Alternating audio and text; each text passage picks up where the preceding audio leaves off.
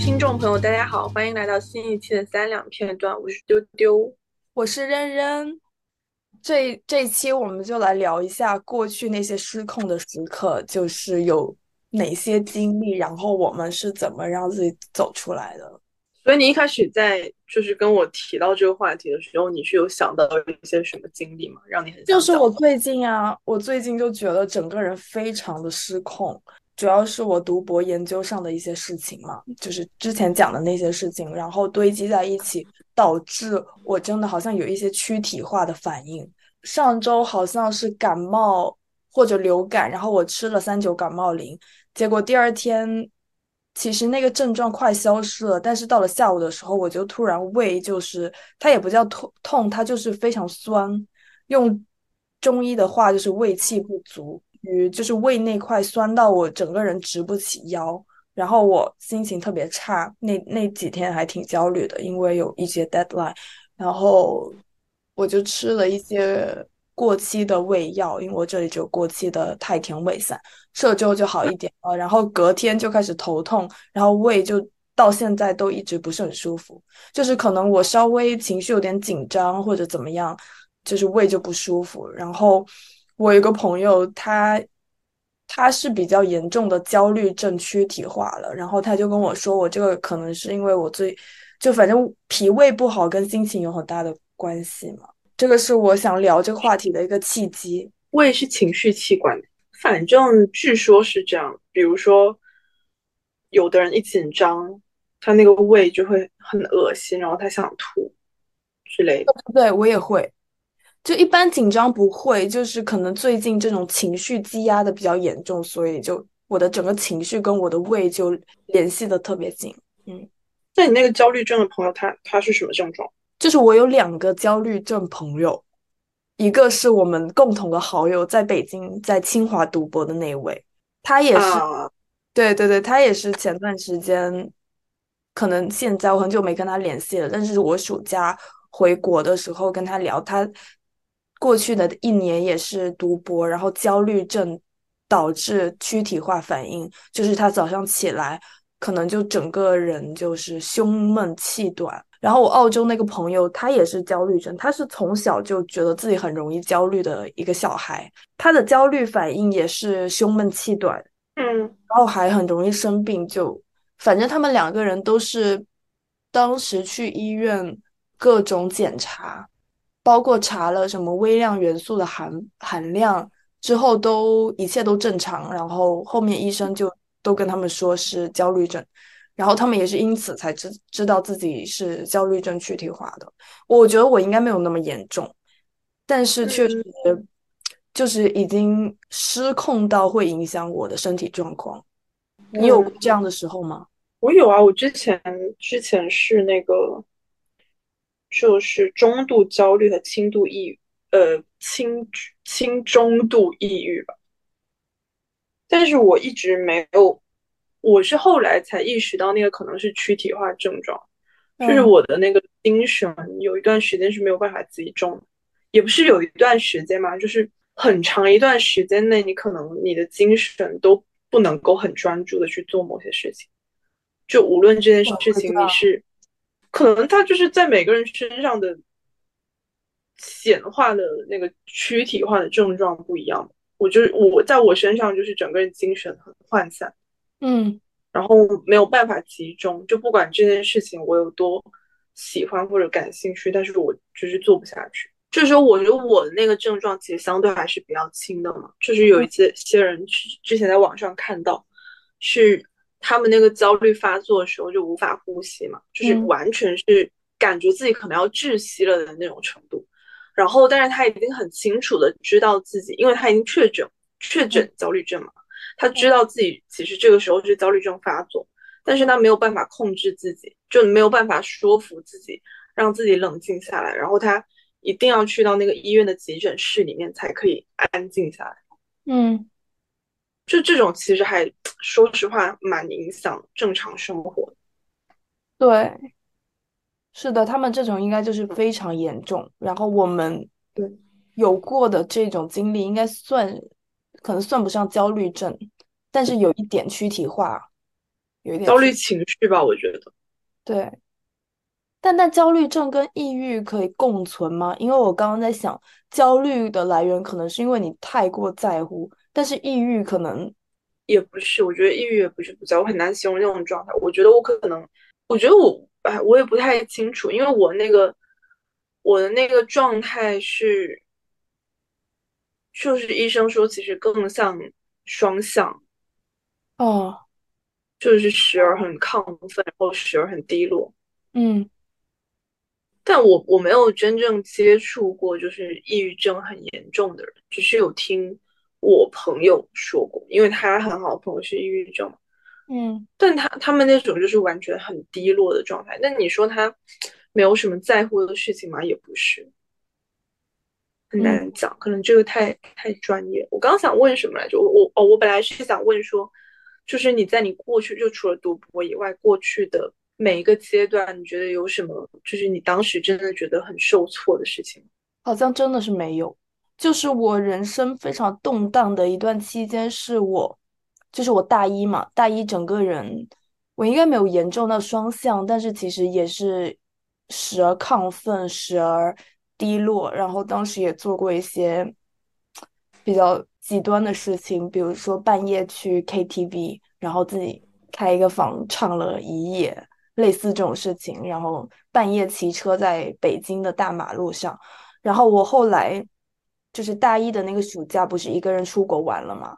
出国玩的时候，突然就好像找到了一个出路，就是我意识到我要跳脱出我们的那个环境，那个大学的环境，这个社会的框架，然后去跟一些真的思想自由的人去交流，去自由的探索自己，然后我就选择休学了。嗯，然后在那之后，我可能休学回来之后，我有过一段那样的期间，因为当时休学这个事情给给了我非常大的能量。就是我我休学的过程中，我觉得我是理清了自己，想明白了关于自身的很多问题。然后这个时候，我就那个时候我就嗯，不只满足于。想听别人的故事，我想要开启自己的人生，去去讲述我自己的故事吧。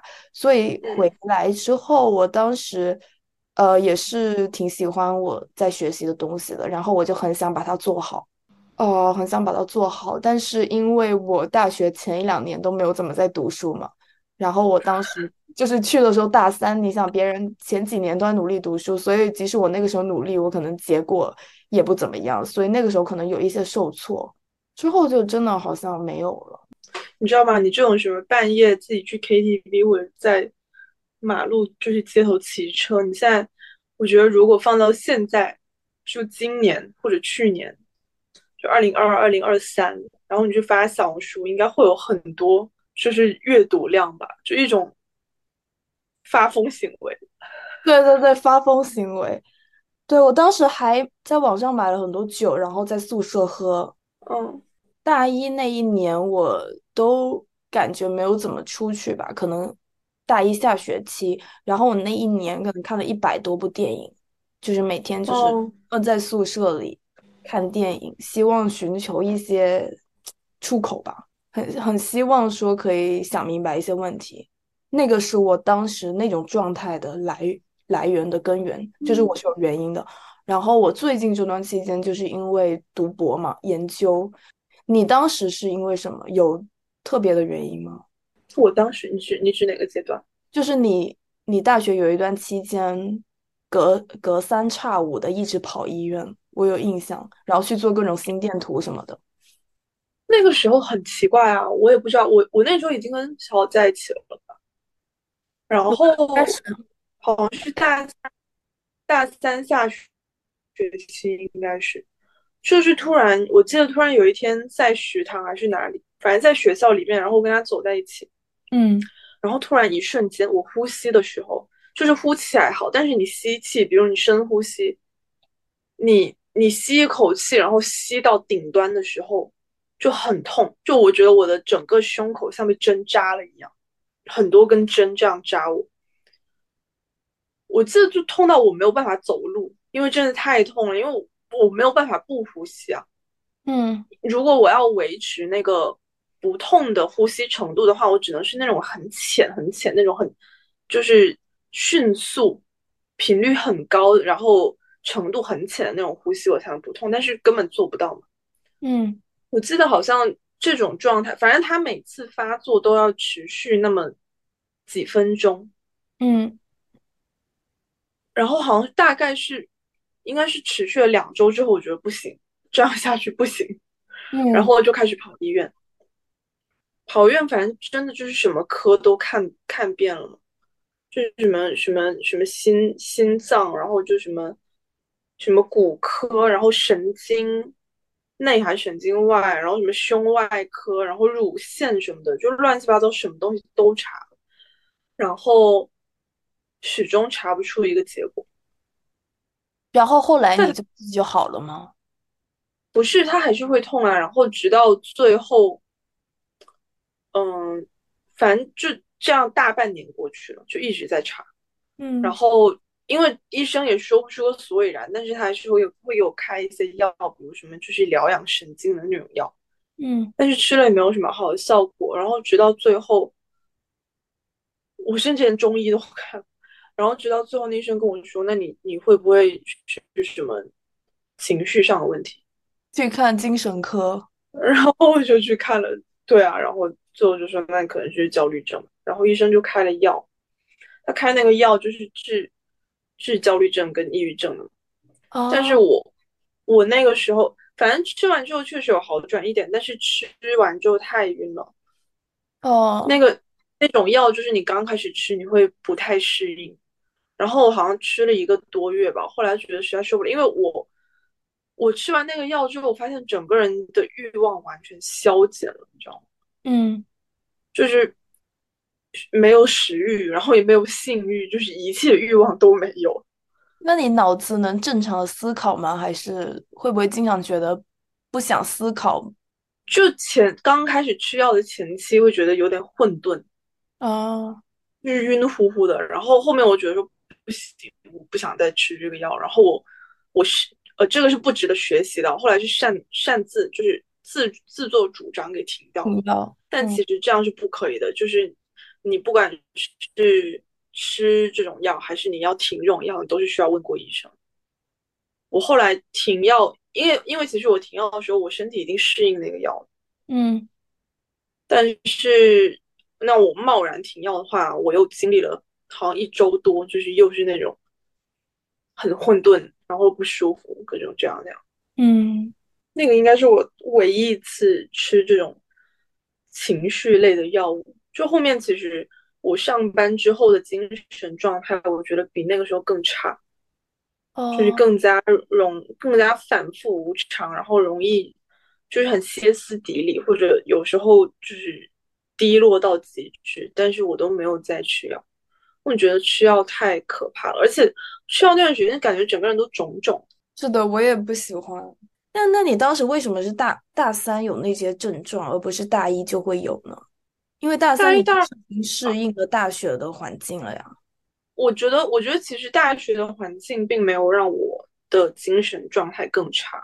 我觉得大三那个时候发作，可能是因为那时候好像开始实习，然后那一年好像又找工作啊什么的好，而且也有一些别的事情，就是我家里。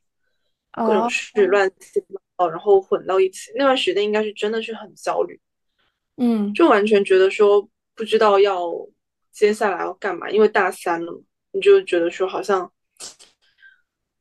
应该要做一个决定，说你接下来往哪里走。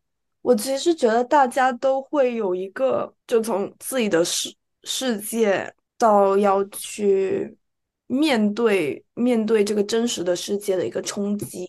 然后对我来说，它是大学，因为其实我高中就有很多思考，但是因为我们的这个教育制度就是一直告诉你不要思考这些，你现在的心思就应该放在高考上，所以我高高中高三的时候是非常麻痹自己在学习的。但是等到我高高三毕业的时候，其实那个暑假我整个人就觉得非常迷茫了。我还记得我当时那个暑假跟几个朋友去日本玩。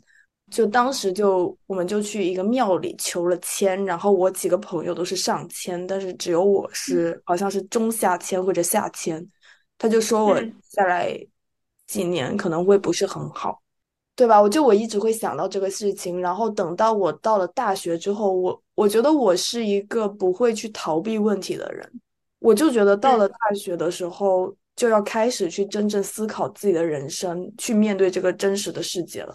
所以可能那个时候是我那么痛苦的时候。然后对于有些人，他可能到了大学，他没有这种感觉，然后他是等到大三、大四，就像你这样。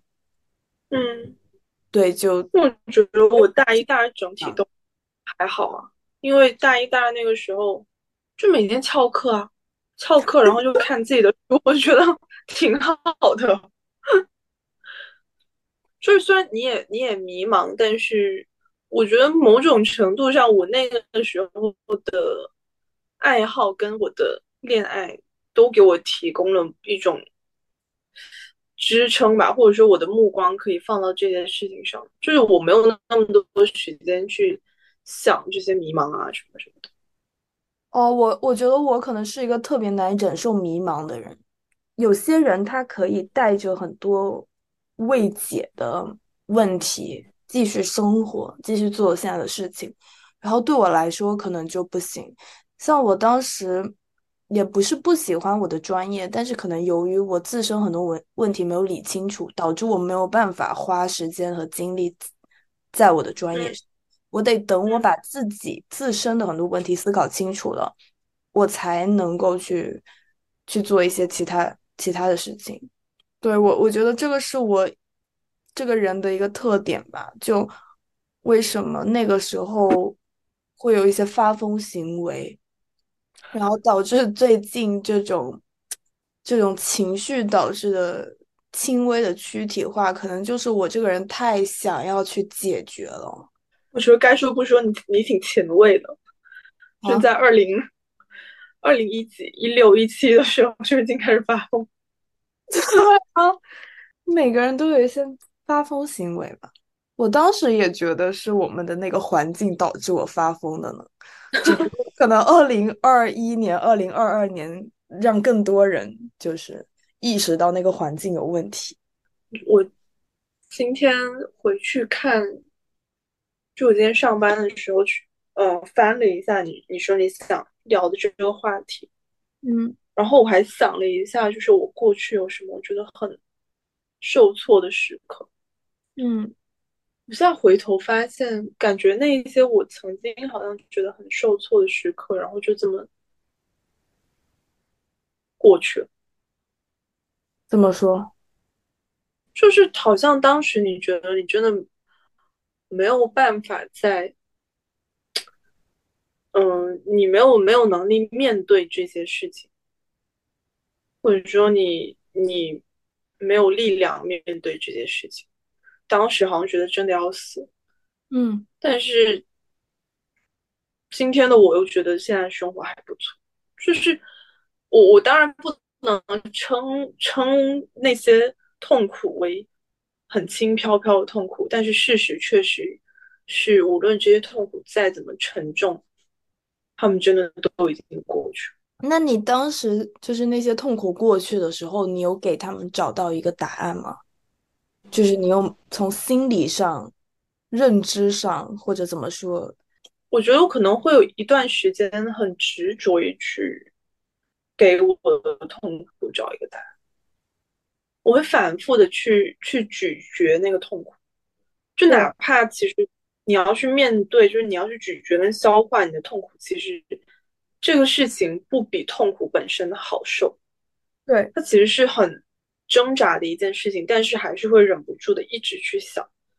但我觉得在我身上比较神奇的一件事就是，可能你花了半年、一年甚至更长的时间去，嗯，面对你的这个痛苦，去为你的痛苦寻求一个答案，然后在。这漫长的时间中，你渐渐的好像就释然。那同样的痛，我我突然好好多好久之后再席卷而来嘛，就是同样的问题会再次困扰你吗？还是说你就真的就目前还没有遇到？你知道我刚刚突然想到一个例子，是也不是例子，就是呃，那也不能算童话，那应该叫什么？一个故事，好像我们小时候应该都听过吧？就是有一个人，他有一个仇人，然后他很想要报仇，他很想杀掉那个人，于是他就买了一把刀去磨，就是他每天在他家门口一条河的石头上磨刀还是什么。然后他就磨啊磨磨啊磨，然后呃认识他的人就问问他说你打算什么时候去报仇？然后这个人就说等我把这把刀磨得更锋利一点。然后一年过去，两年过去，五年过去，他一直在磨这把刀。然后直到第十年，就是他把这把刀磨得无比锋利的时候，他站起来把这把刀丢进河里，然后他就走了。我觉得对我来说就有一点这种感觉，就是我觉得你有无数的失落，然后跟就是不理解、不懂这个痛苦为什么发生在你身上，然后在你不断的想、不断的被这个痛苦困住的这些年中，这个痛苦好像以他自己的方式在慢慢的消失。对我来说，嗯。就是有一天，我突然觉得，真的就是释怀。我我记得小好有说过一句话，就是他有一个初恋女友，然后这个初恋女友当时是他的高中同学，然后他高中有一个很好的朋友啊，就是跟他也是男生嘛，然后这个男生是那种比较油嘴滑舌的那种，就是他会。很自然的可能做出一些暧昧的举动，然后呢，当时这个女生应该是跟反正跟这个男生也走的蛮近的，然后我觉得这个就是我现在也跟这个男生是蛮好的朋友，然后我能感觉到他，就是他有时候对人的那些暧昧的举动，不是他真的喜欢，就不管他是有意还是无意的在释放那个暧昧，但无论如何。就是那是冲着他自己的一个东西，不是冲着那些女生的。但他小好当时的初恋女友应该就是有点被这个冲昏头脑吧。反正他就是跟那个男生走的有点过于接近，但不至于说出轨。但总之就是有点越界。嗯，因为这个事情，小好应该是跟这个男生的朋友也有一挺长一段时间就是疏远了。然后他他反正他高中毕业之后也就跟这个初恋女友分手。然后他因因为这件事情还挺受挫的。但我到我认识他的时候早就过去了。我记得前几也不只是他这个初恋女友，他的前女友就在我之前的上一个女朋友也是有欺骗他的行为。就是小小说他们。他上大学的时候，他们有一次出去，然后这个女生就是他们在酒店嘛，然后这个女生好像是，呃，去洗手间还是干嘛，然后小小当时拿他的手机，就是跟他们两个的手机就操作一些什么东西，然后突然就收到一条讯息，然后是一个男生发来的，然后反正上面的话就是挺暧昧的。然后他就点进去看，然后发现就是他们所有的聊天记录都还蛮那个的。然后我觉得他还挺惨的，就是连着被欺骗两次嘛。我后来就问他，我说：“我说那你为什么又反正就是放下这些事情？”然后他当时跟我说：“因为他说他就是决定放过他自己。”我觉得这个答案是我很喜欢的答案，就是因为有一些事情，可能你再怎么归因，就是你肯定是能找到一个答案。比如，可能你当时的迷茫或者痛苦，我们可以归因在某一些制度或者某一些环境。那比如小好这个事情，他当然可以归归因在他的前女友们身上，比如他前前女友们没有边界感或者怎么样，anyway 什么什么什么原因都可以。但无论如何。嗯，有时候我们很难回答的一个问题是，我知道别的东西有问题，别的人有问题，但是为什么我会遇上这样的人，我会遇上这样的环境？为什么这些事情会发生在我身上？有时候这个问题是很难找到答案的，甚至可以说它就是没有答案的，你就是莫名其妙碰上。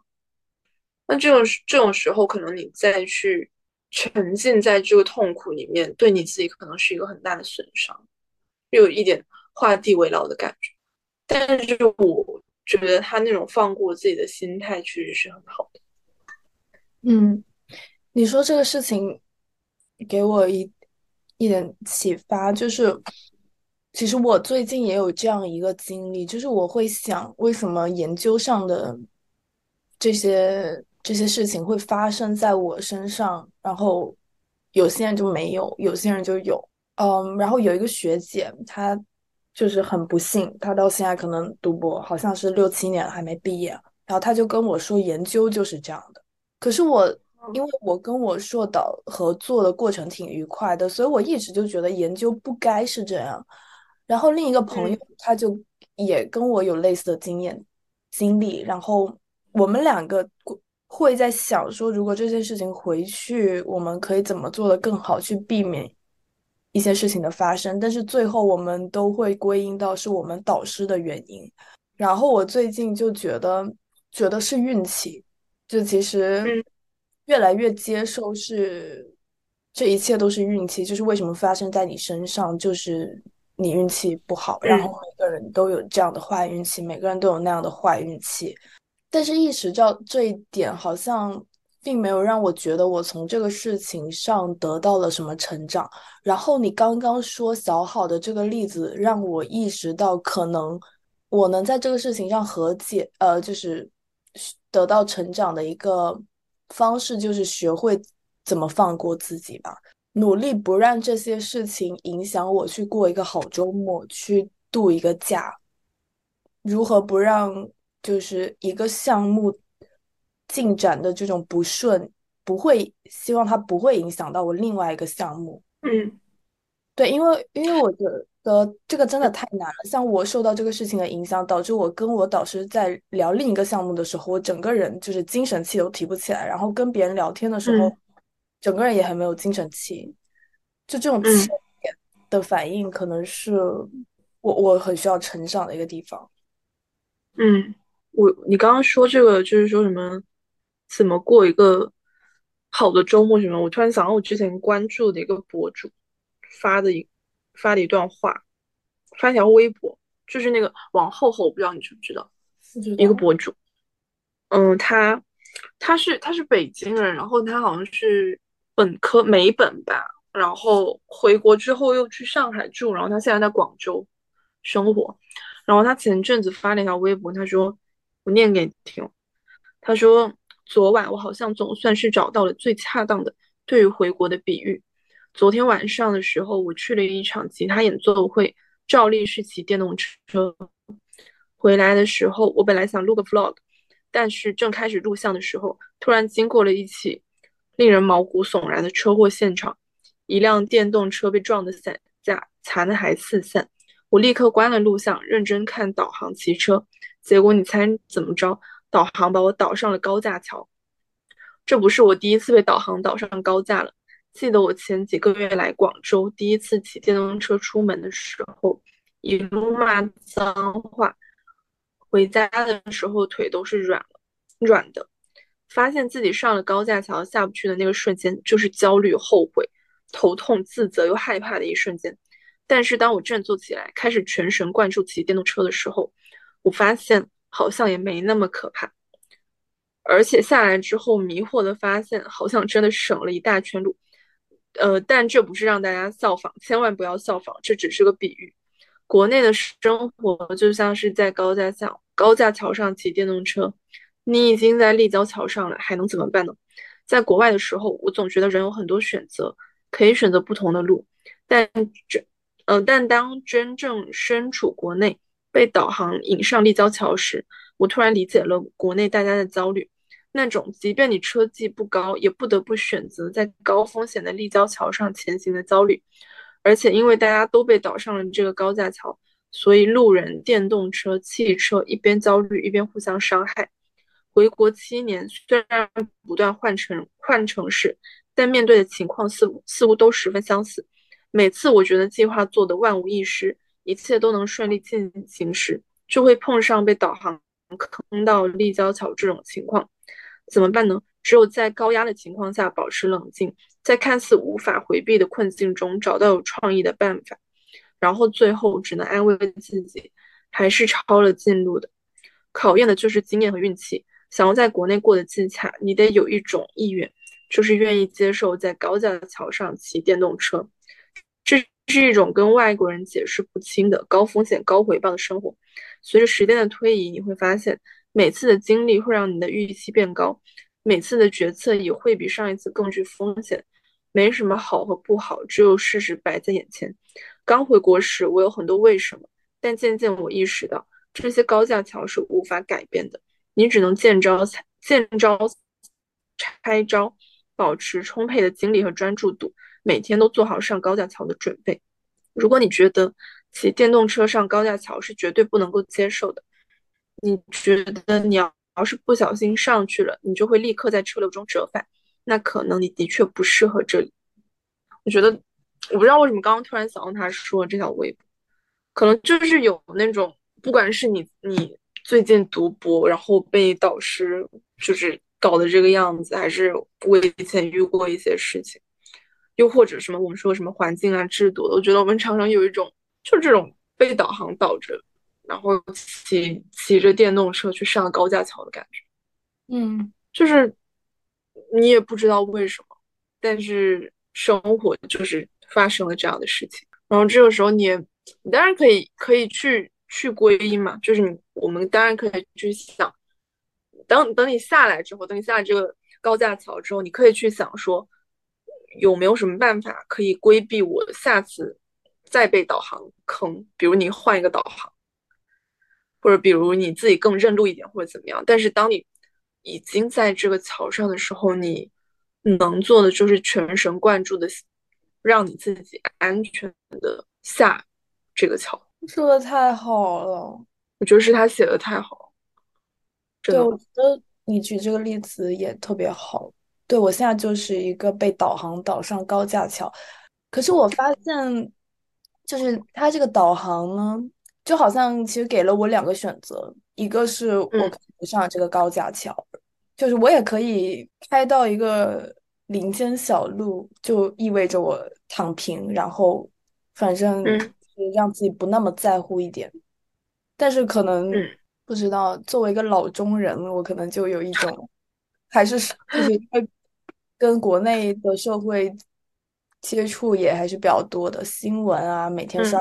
书啊，什么朋友啊，都在国内，所以而且从小在那个环境下长大，所以其实我潜意识里也是在追追求一种高风险高回报的的生活方式。所以就是当那个导航告诉我你有两条路可以走的时候，我潜意识就是我觉得我得上这个高架桥，可是上这个高架桥就很难受呀。所以可能我我也有在想说，那我。要不不上这个高架桥呢？我选其他路呢？可是有可能那些路我说服不了自己，就是我没有办法说服自己。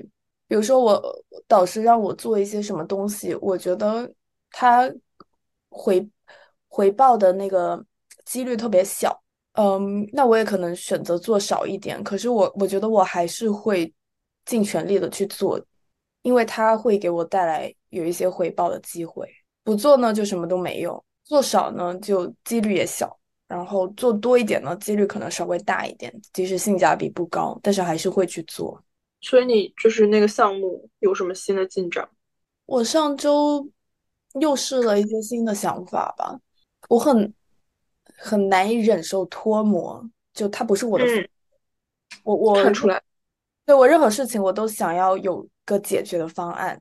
对我受不了这个项目就一直拖着，所以我上周五。去跟我小导师，就我们两个人开会，然后因为我我当时觉得我自己整个脑子已经生锈了，我没有什么新的想法可以去尝试了。然后我小导师就给我一些想法，即使那些想法在后来的我看，就是开完会之后仔细想一下，他其实以我的就是直觉，我觉得他不一定会 work out，但是我还是去尝试了。啊。虽然结果还是真的不 work out 啊，嗯，起码我尝试了。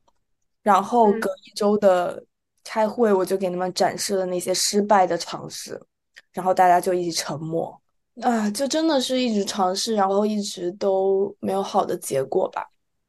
但但是同时呢，我自己在之前我也试了一两，就是比如说我试了十个想法，有两个是可行的，所以那次那天开会也有这两个可行的作为一个好消息。然后有一件事情有点恐怖啊，就是我这两周不是一直在想要不要跟导师提出换项目嘛？我我没有办法被我们这个项目说服了，我从打内心不是很相信他，嗯。然后这件事这件事情，我就跟我小导师稍微透露一点。我那天就说，因为我们一直我一直在做各种尝试，然后结果都不好，让我怀疑这个这个 idea 到底是不是好的。嗯。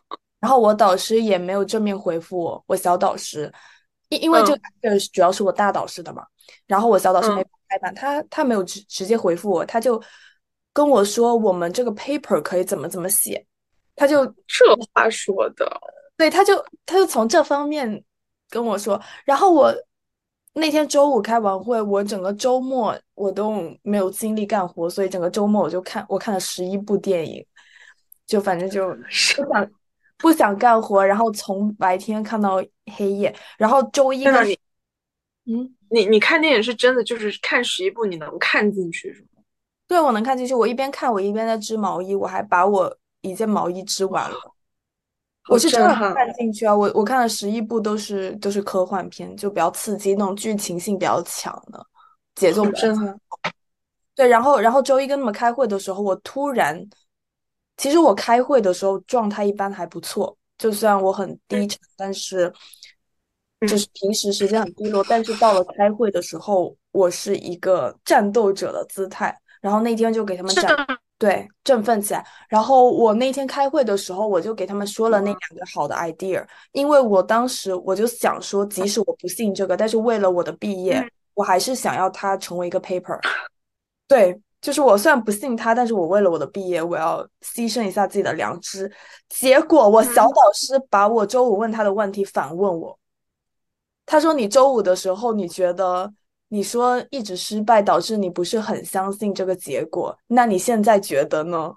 啊，好吓人呐！这个人吓人，为什么要这样问我？然后，当然我也很委婉的回答他了，我就说有某几个结果，我觉得我还是觉得不错的。天呐，唉，我有一种被你小老师背刺了的感觉。我也是，我后来细思极恐，你知道吗？我就觉得有话真的不能太坦诚。是呢，就大家心里隐隐的知道是那么一回事儿，不就行了吗？但但从这个方面也可以看出，他对自己的研究真的挺有信仰。就可能即使别人都觉得他是垃圾，他自己应该是真的挺信的。对，然后我我两周之后要出去玩嘛，我要过我的圣诞假期去东南亚玩两周。然后我最近就。对我最近就一直努力的在让自己开心起来，其实真的就是最近的崩溃也有一种失控感吧。就可能我九月份的时候，我想着我我圣诞节之前我能有两个初稿去投稿，然后圣诞节之后我就可以开展一个新的项目。嗯，但是后来发现。有那个一个项目是不可能在圣诞节前有出稿的，我就寄希望于另外一个项目。后来发现另外一个项目也不可能在圣诞节前有出稿，嗯，所以可能这些事情就会让我觉得有些失控吧。这就意味着我圣诞节之后我没有办法以圣诞节这个作为一个 deadline 去 push 我的导师，嗯，意味着我在圣诞节回来之后我还得不断的修就是。无止境的修改，然后我其他新的项目也一直开展不了，这个是我觉得非常失控的地方，有一种秩序，就是你设想的秩序被打乱了的感觉。对，然后我最近还发现学术圈有一个特点，我们有一个会议，我它有一个截止日期，然后我们就希望说在这个截止日期之前能把初稿写出来去投稿嘛。然后我我我硕导就之前跟我说十月有一个会议，我们可以争取去投，所以我九月的时候就一直在为这个十月的 deadline 做努力。然后到了十月的时候，发现不太可能，他就又提了一个十一月的 deadline。后来十一月也不可可能出不来，然后他又定了一个十二月的，就在我休假前的一天。所以就是我经历了两三次之后，我就已经有点怀疑了，因为我我对 deadline 的理解就是不管怎么样，即使即使你没有办法在那个 deadline 前交出一个很完美的作品，但起码你要交出一个作品的。可是，在学术界，学术界就因为有太多的会议，永远有 deadline，然后他们又期望说你拿出来的东西就一定要是非常好的，就是 deadline 就是导师给你画的一个又一个的饼。然后我导师前几天又给我发了一个一月的 conference，哎，所以就是没有办法说我们为了这个 deadline，我们很努力的去。去进行，因为在他们的心里，在导师们的心里，永远 conference，你这个 deadline 错过了，那就下一个。所以他们如果最近忙的话，就就也不会跟我开会嘛，就可能忙他们其他事情，就这个项目就不会是他们的优先级。但因为我作为一个科研小白，一个博士生，我我手里就只有这一两个项目，他们就是优先级，所以这里其实也很对等。我突然想到，就是。你说怎么走出这种失控的感觉？我想到这一这一年吧，或者这半年多，我自己一个比较也不能说明显的变化，但是心态上的一个细微的转变，但还没有完全转变成功，但它起码松动了一点。是我开始学着把失控看作是生活的一个常态，就是你可可能是要很幸运才可以。这一天发生的事情都按照你的规划走，或者是一个月发生的事情，或者你正在做的事情都是按照你规划走。但是百分之九十五的可能是，就是会有各种各样的意外状况发生。如果如果我一直盯着我这一天的，就是原本的计划，然后因为一件事情或者几件事情没有按，就是没有如愿。发生的话，我就很受挫。那我真的就是，那我就没没有办法再过。所以我现在，我上次不是跟你说嘛，我说我在地铁上会看书，就我觉得说那是一个很好的方法，就是确认一件事情就好，一件事情是无论如何你都会去做的一件事情，然后这件事情可以成为你生活最后最后的一个安全感。我觉得我真的。很少有失控感，因为我不需要每天，我没有跟你们一样有这种每天的仪式感，给我带来秩序感。我刚刚说我的那个 deadline，你应该可以听到，它其实是几个月的目标了。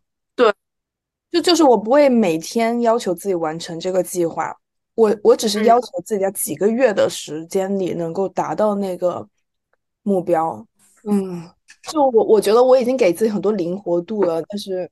啊，但是还是不可行。你会不会觉得你你需要一些别的秩序感的来源呢？因为因为，比如说你目前你的计划可能都，或者说你的安全感都依赖于说你你真的能在几个月内呃完成这件事情，就是你你预期它是这样的，因为你生活中可能你没有给自己安排别的一些什么事嘛，嗯，就相当于说。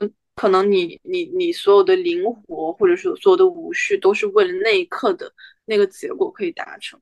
那这样的话，会不会当那个结果就不如你所愿的时候，就很容易陷入崩溃？哎，就是我现在呀。你说他是崩溃吗？我觉得，我觉得起码他让你这段时间很慌乱吧。对啊。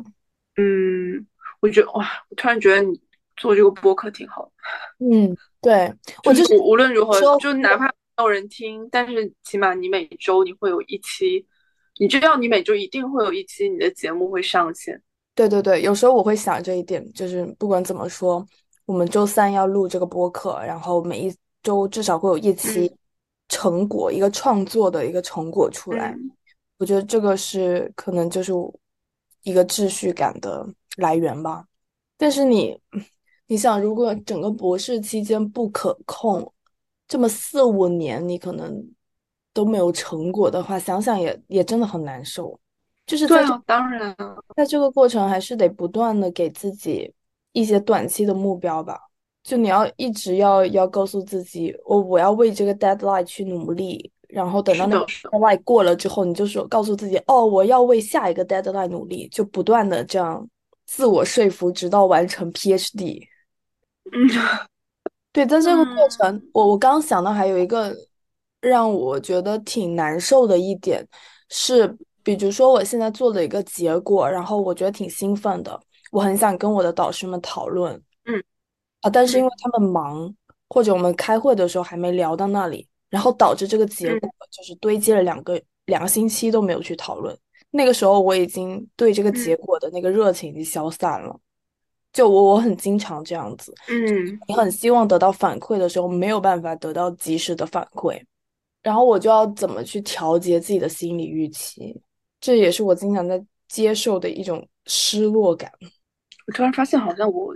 跟我的咨询师有时候也会，当然没有说很明显的一个工作目标啊，但是我刚不知道为什么电光火石之间，突然觉得有时候我的心理咨询师也是在帮助我恢复一些心理上的弹性。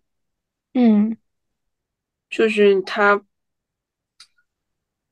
怎么讲？他帮你去构建一个更加灵活的空间，让你可以去比较合理的面对你。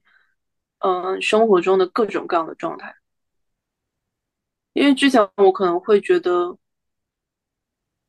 嗯，某一些情绪是很可怕的，因为这些情绪给我带来的体验确实很糟。但是我现在可能当情绪来的时候，我我虽然在那个当下也会很不开心，但是那个不开心不是一种完全无底洞式的，就是。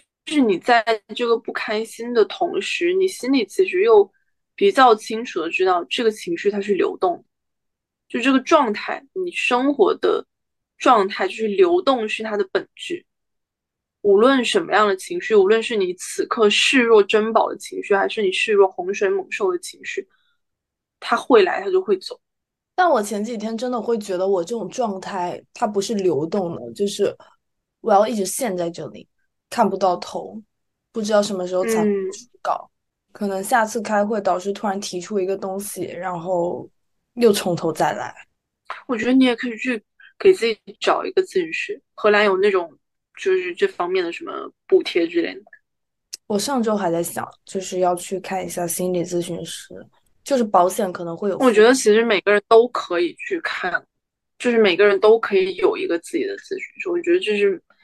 蛮好的，就不一定说你非得是有什么，就像我一样，什么说情绪上的疾病才去找。我觉得说有一个咨询师，就是有一个专业的人，然后潜移默化的帮助你。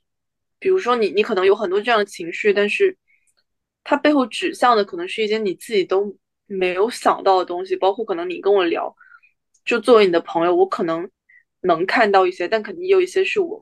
看不到的，因为我毕竟不是专业的人。我觉得不管怎么讲，就是能有专业的人帮助是一件很好的事情。我觉得这个钱还是很值得花的。嗯，心理咨询师就我就把它当做一个防线吧。我最近我觉得就是慢慢走出那种情绪的漩涡了。然后，嗯，如果下次还这样，我就去找心理咨询师。对。好的，那我们这一期就聊到这里啦。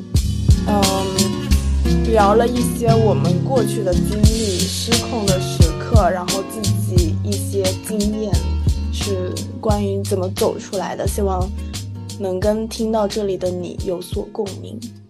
谢谢大家的收听，再见，拜拜。